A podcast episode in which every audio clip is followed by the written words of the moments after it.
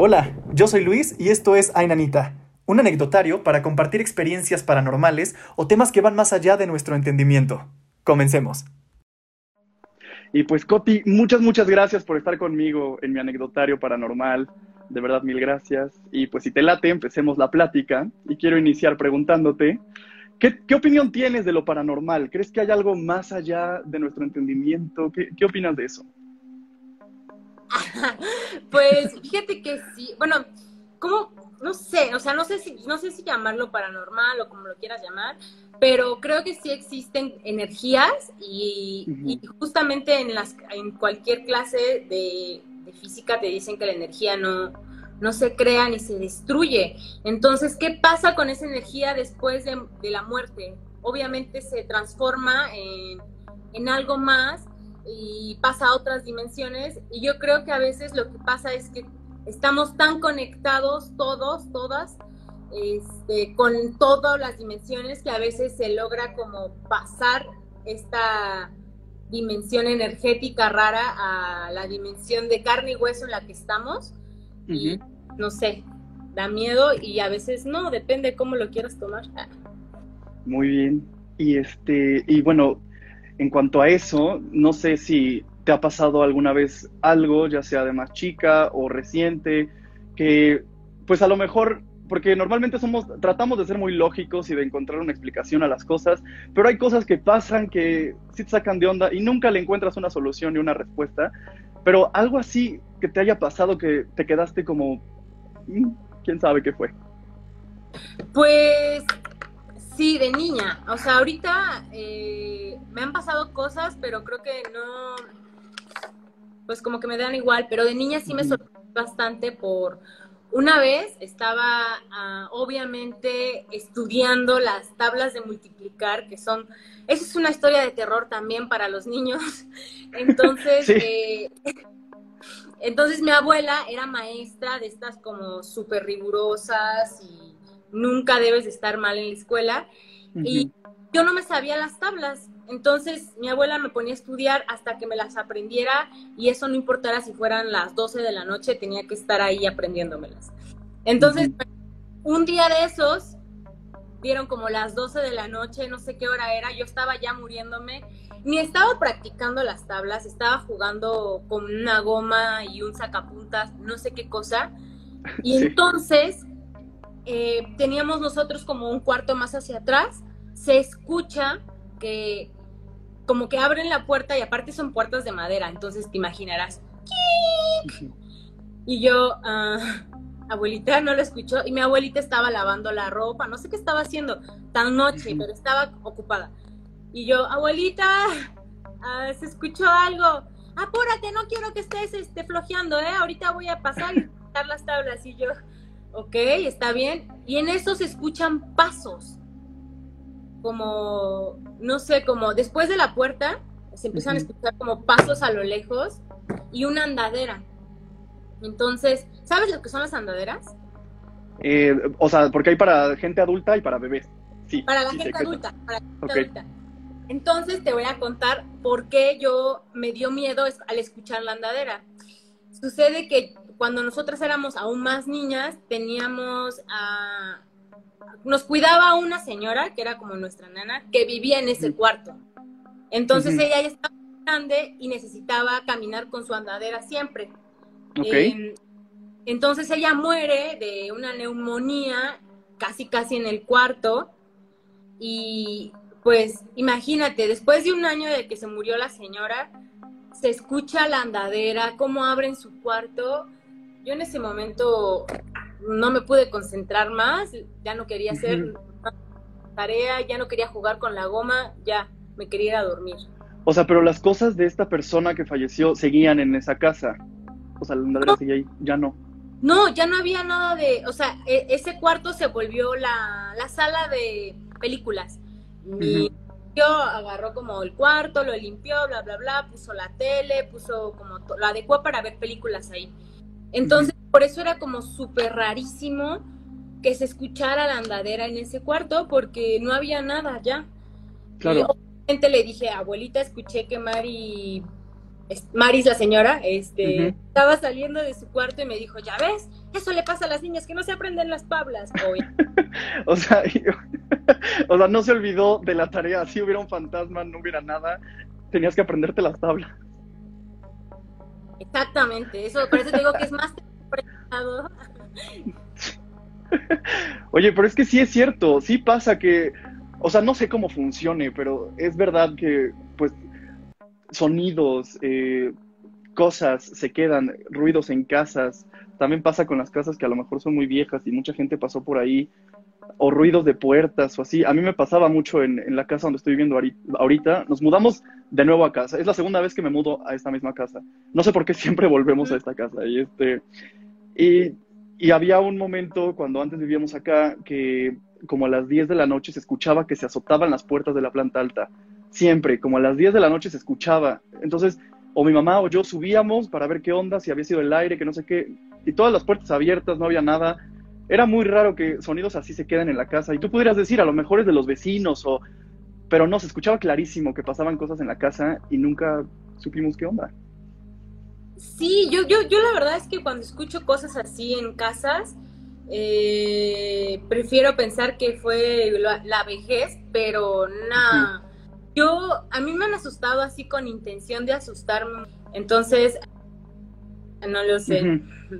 Da miedo y hay que, hay que darle una limpia a esa casa. Sí, sí, sí, pero ¿qué otra cosa te ha pasado así, por ejemplo, en cuanto a ruidos o que te han querido asustar, como dices?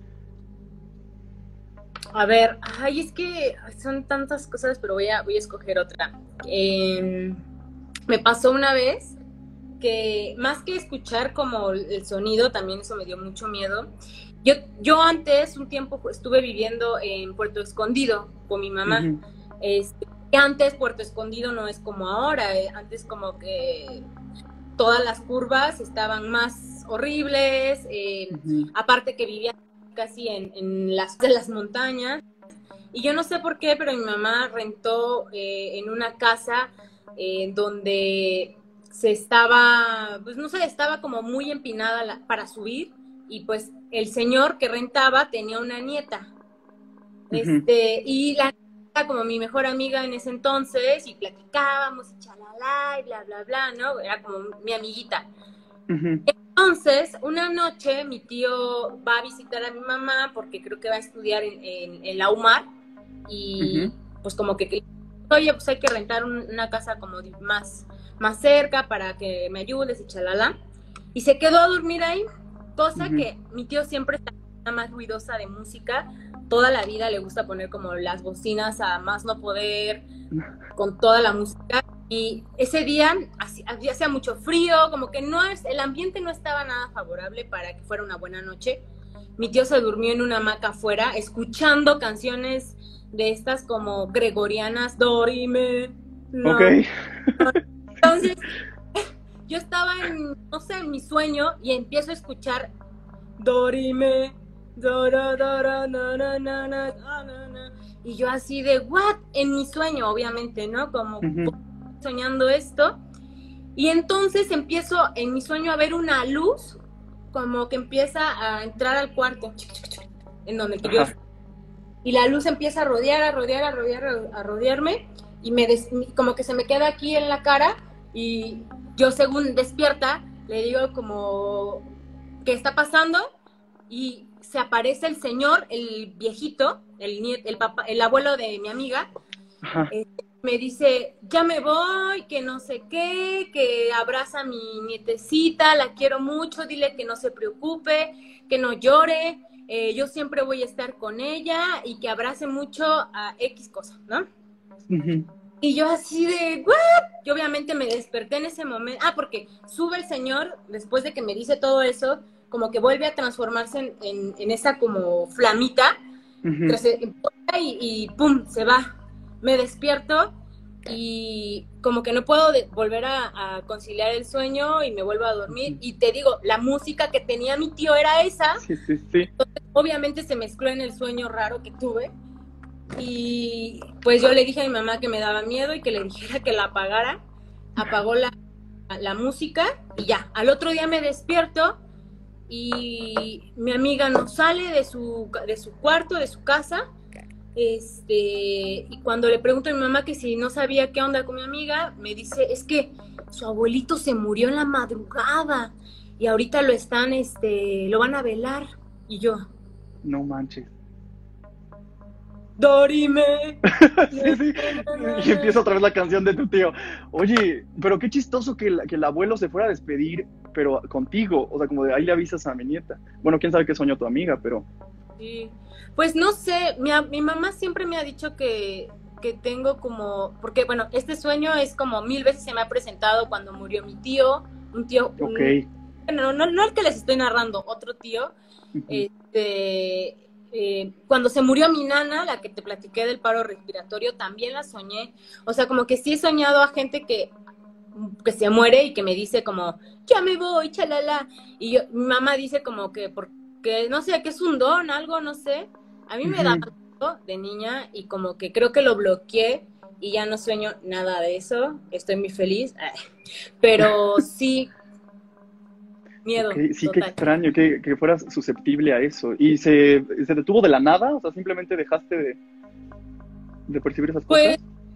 No sé. Em, es que también tenía muchas pesadillas siempre. O sea, como que aparte de que esos sueños se me presentaban y todo ese rollo, tenía como pesadillas heavies. Me daba mucho miedo el payaso, eso. Entonces. no. Siempre se me presentaba noches, en sueños horribles y cosas así.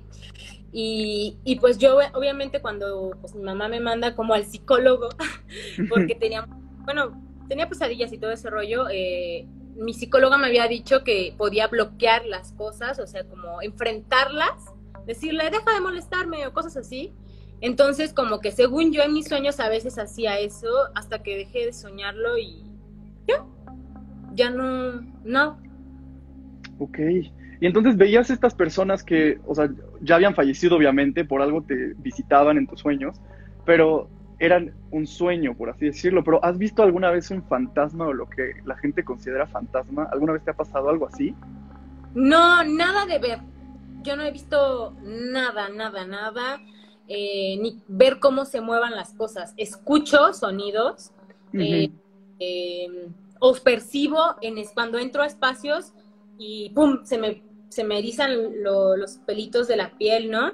Eh, como percibo energías como raras y, ya, pero ver, ver, ver, nunca, nunca, nunca. Y, hoy en día me considero una persona como si siento que hay una energía que quiere molestar por aquí, por allá.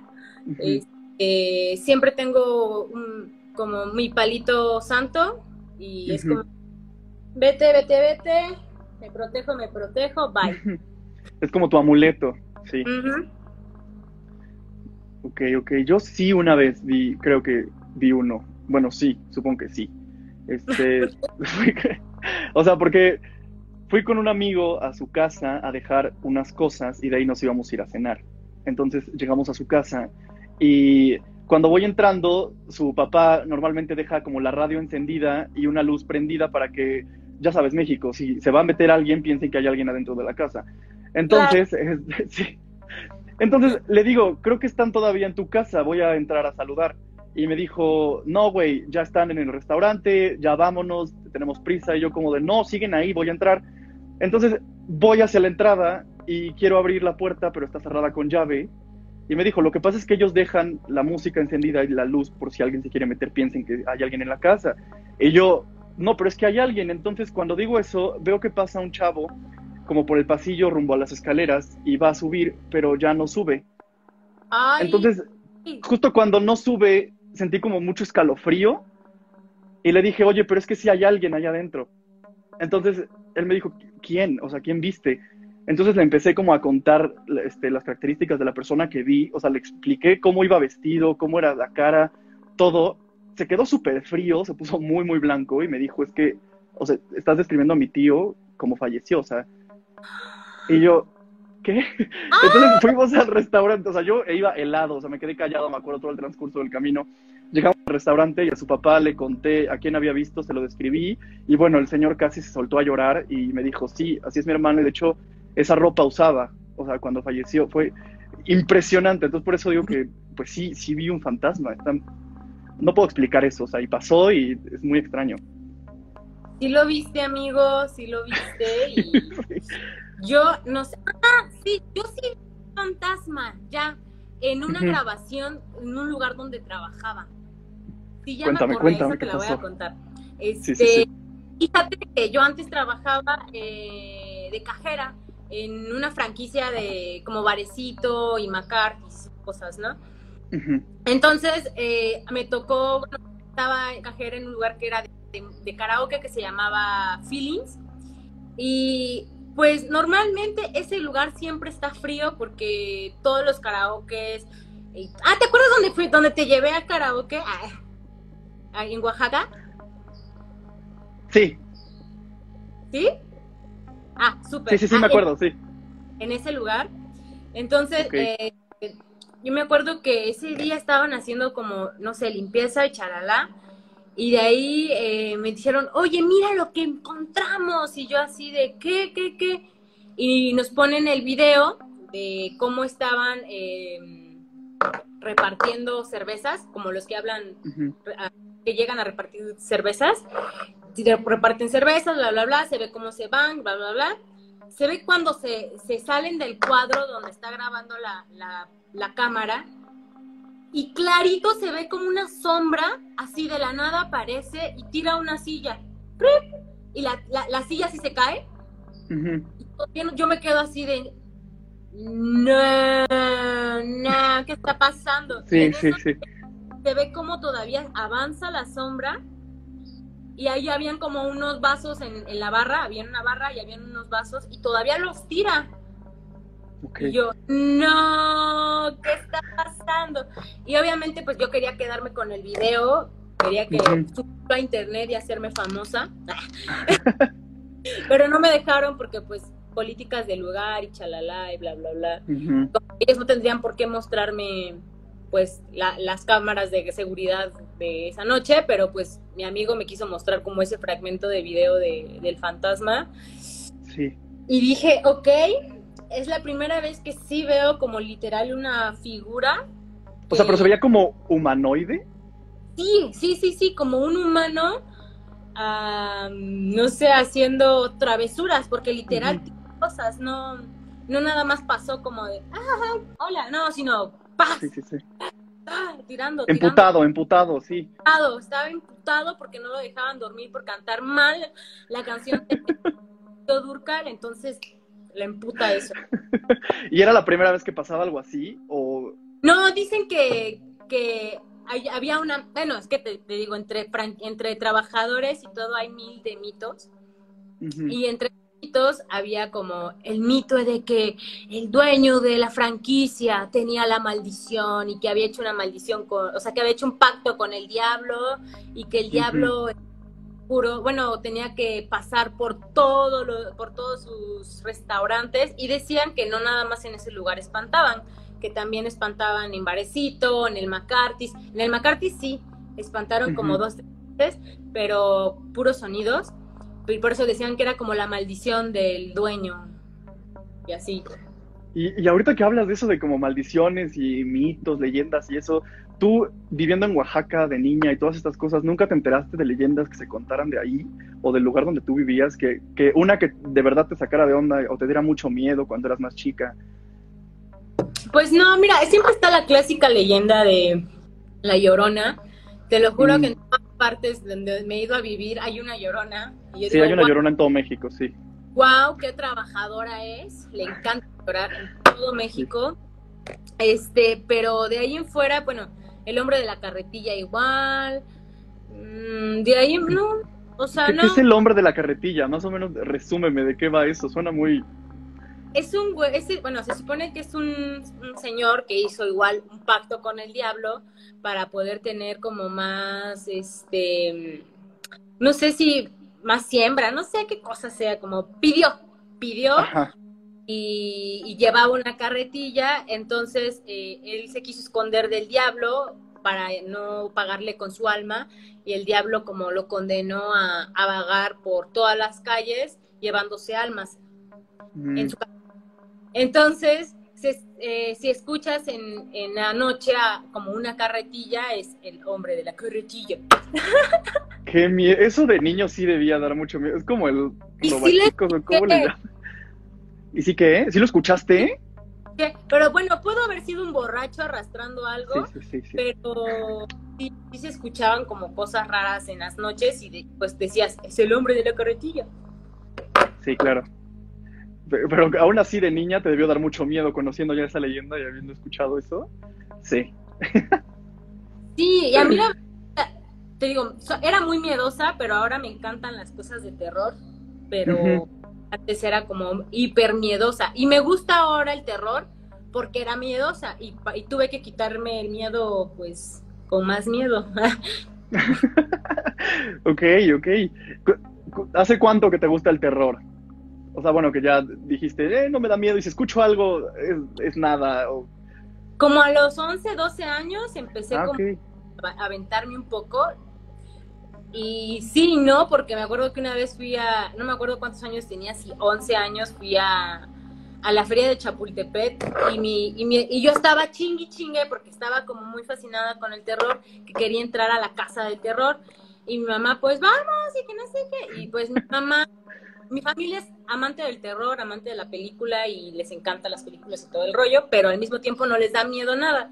Entonces, pues mi mamá, mi hermana y mi abuela entramos, y yo entramos a, a, a, la casa. Y ni empieza, o sea, como que se, se, se apagan las luces, veo que se pone todo así súper feo, entramos, un señor así todo horrible que dice, bienvenidos al infierno y que no sé almas van a estar, se van a quedar aquí, chalala. Y yo en ese momento me empieza a dar mucho miedo, cierro los ojos, empiezo a llorar.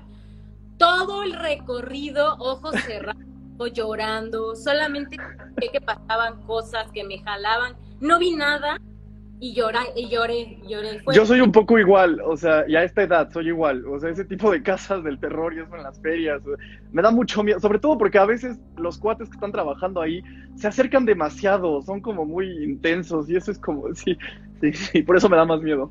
¿Y sabes qué pasó con mi abuela? Porque mi abuela es clásica persona que siempre te va a sacar un chiste. A, ella le intentaron asustar, pero te digo que ella es como muy luchona y así, nada le da miedo. Y entonces llega el de. ¿Cómo se llama esta? La sierra eléctrica. Ajá. de viernes 13. Y está así, viene persiguiendo a mi abuela. Y mi abuela empieza como si primero a correr. Y después se emputa porque la está, la está persiguiendo a ella. Se emputa, se para, agarra su bolsa y le empieza a dar de bolsazos. Órale, dice, a mí no me moleste, a mí no me moleste, váyase le fue peor, le fue peor ese güey. Y mi mamá así de, no, mamá, ya venga, si solamente es un juego, no le está haciendo nada. Es que me está molestando, que no sé qué, que no sé cuándo. Ella es la verdadera historia de terror. Sí, sí, fue historia de terror para ese cuate que estaba trabajando por tu abuela. Este, preguntan aquí alguna leyenda oaxaqueña. Pues la del carrillero era este, de Oaxaca, ¿no? Pues no sé, aquí la cuentan mucho el del señor de la, la carretilla. Mm. Eh, mm, pues no, no sé, la verdad es que sé que en primaria te llegaba, te llevaron, tenías que investigar todo eso, pero ya no me acuerdo. ¿Y alguna otra experiencia que te puedas acordar ahorita de algo que te sacó mucho de onda o te dio miedo?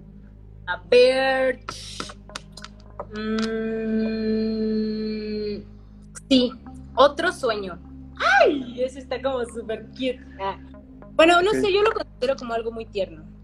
Eh, pues sucede que eh, era como, pues, tenía como 15 años y, o no sé cuántos años exactamente, pero iba en secundaria. Y, y bueno, antes de que yo naciera, mi mamá eh, estuvo embarazada de, de, otro bebé, pero no se, o sea, nació y murió o sea, no, no, no, no sobrevivió.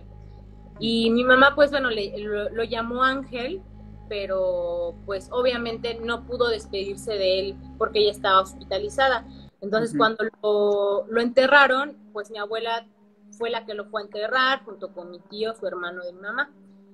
Este, entonces, bueno, nos contaba siempre historias de él y chalala, y que lo, y que lo quería y bla, bla, bla. Entonces, a veces íbamos en muertos, bueno, no a veces, íbamos en muertos a dejarle flores y chalala, pero nunca tuvo como un cumpleaños o algo así, ¿me entiendes? O sea, nunca fue más que, que solamente un dolor, de una, una, tristeza, una herida y, y ya.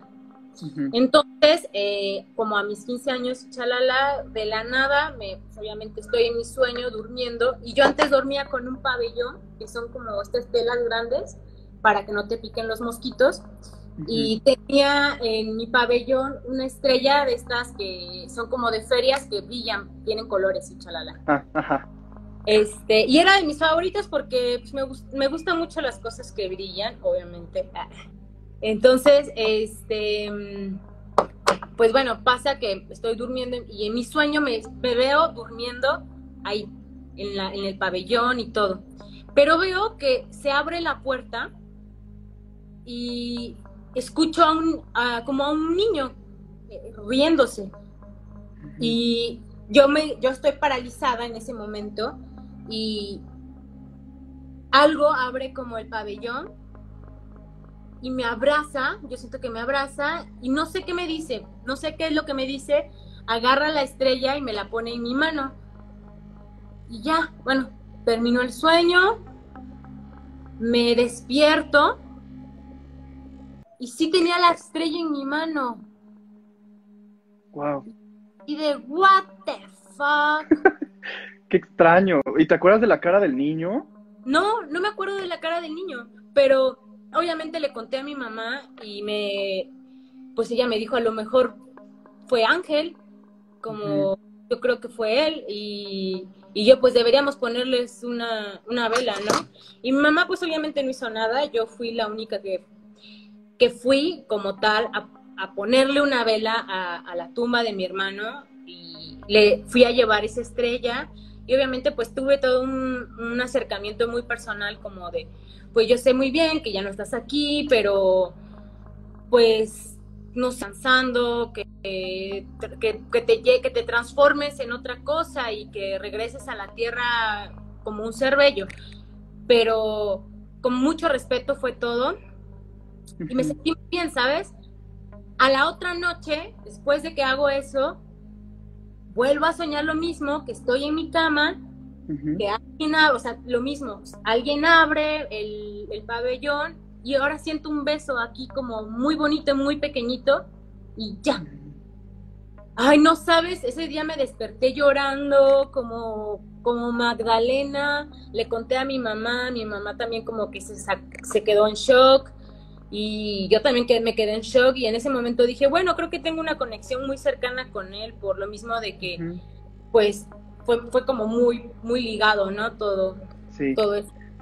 Ahora sabes que hay alguien por ahí cuidándote y estando ahí contigo. Y qué chistoso que a ti se te presenten este tipo de cosas paranormales a través de los sueños. Eso es muy, muy interesante.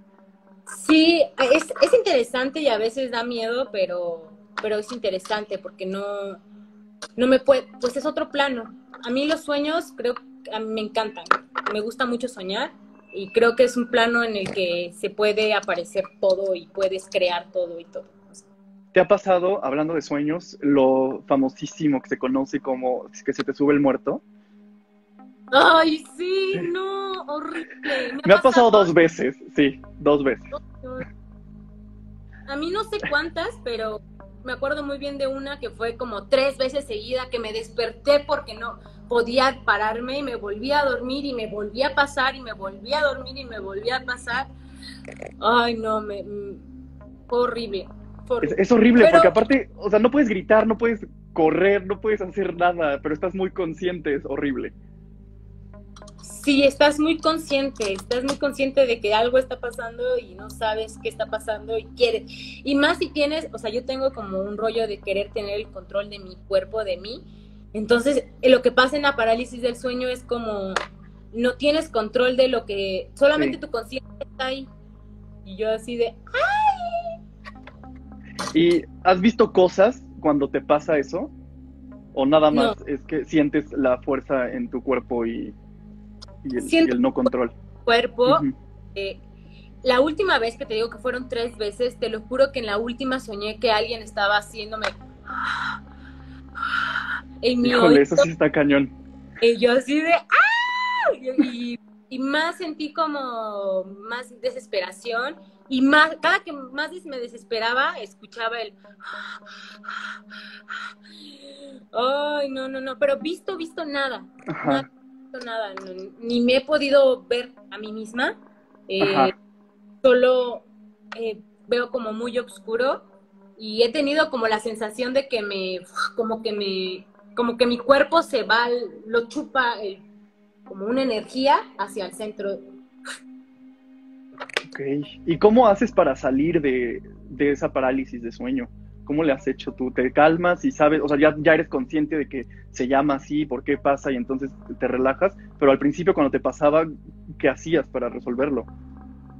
Mm, pues sí, trato siempre de calmarme, pero una, una vez sentí que me calmé tanto y que, que, sentí que se me había apagado el corazón. Obviamente fue una paranoia y entré más en paranoia.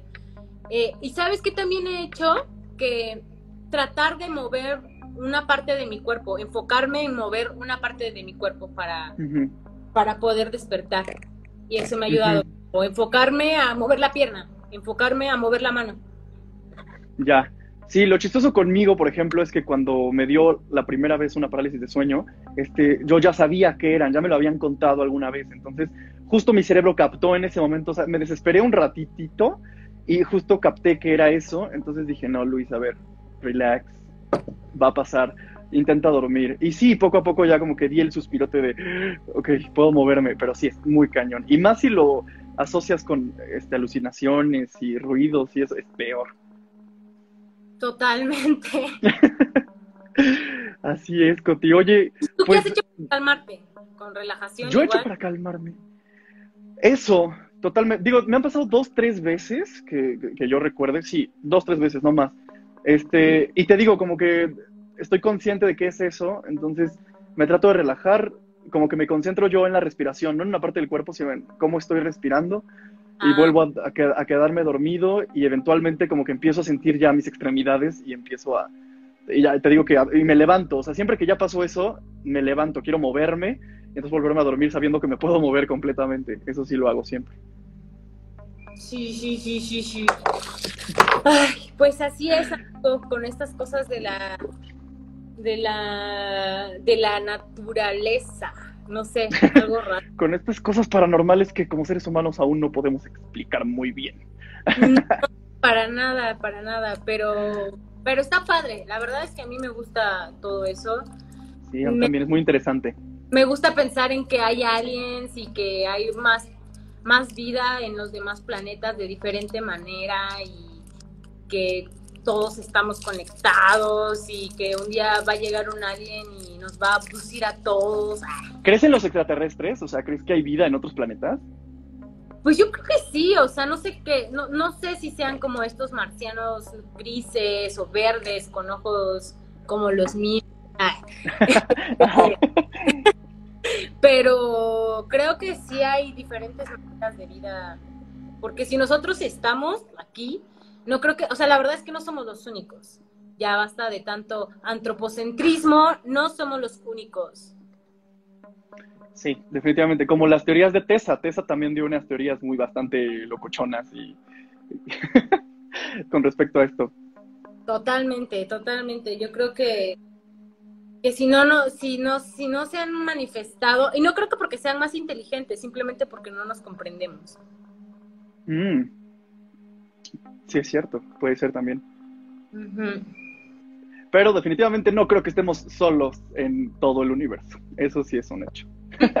Mm, aquí está. Por ejemplo, ah, estuvo durmiéndose en mis piernas toda la conversación. Ah, ya despertó. ¿Cómo se llama? Es la gorda y ella es mi protectora de energías malas. Es tu familiar, sí, como en la serie Sabrina, así. Qué bonita. Oye, Coti, pues muchísimas gracias, de verdad.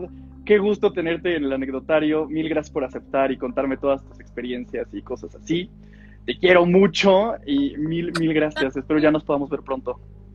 Sí, yo también te quiero mucho, mucho, mucho y gracias a todos los que nos estuvieron aquí escribiendo también de sus historias de terror.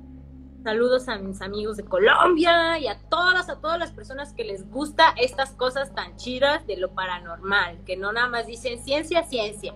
Todo es posible. Así es, todo es posible. Ay, perdón, sale. Nos vemos. Yo soy Luis y esto fue el anecdotario Ainanita, episodio 6 con Coti Camacho. Nos vemos el próximo miércoles.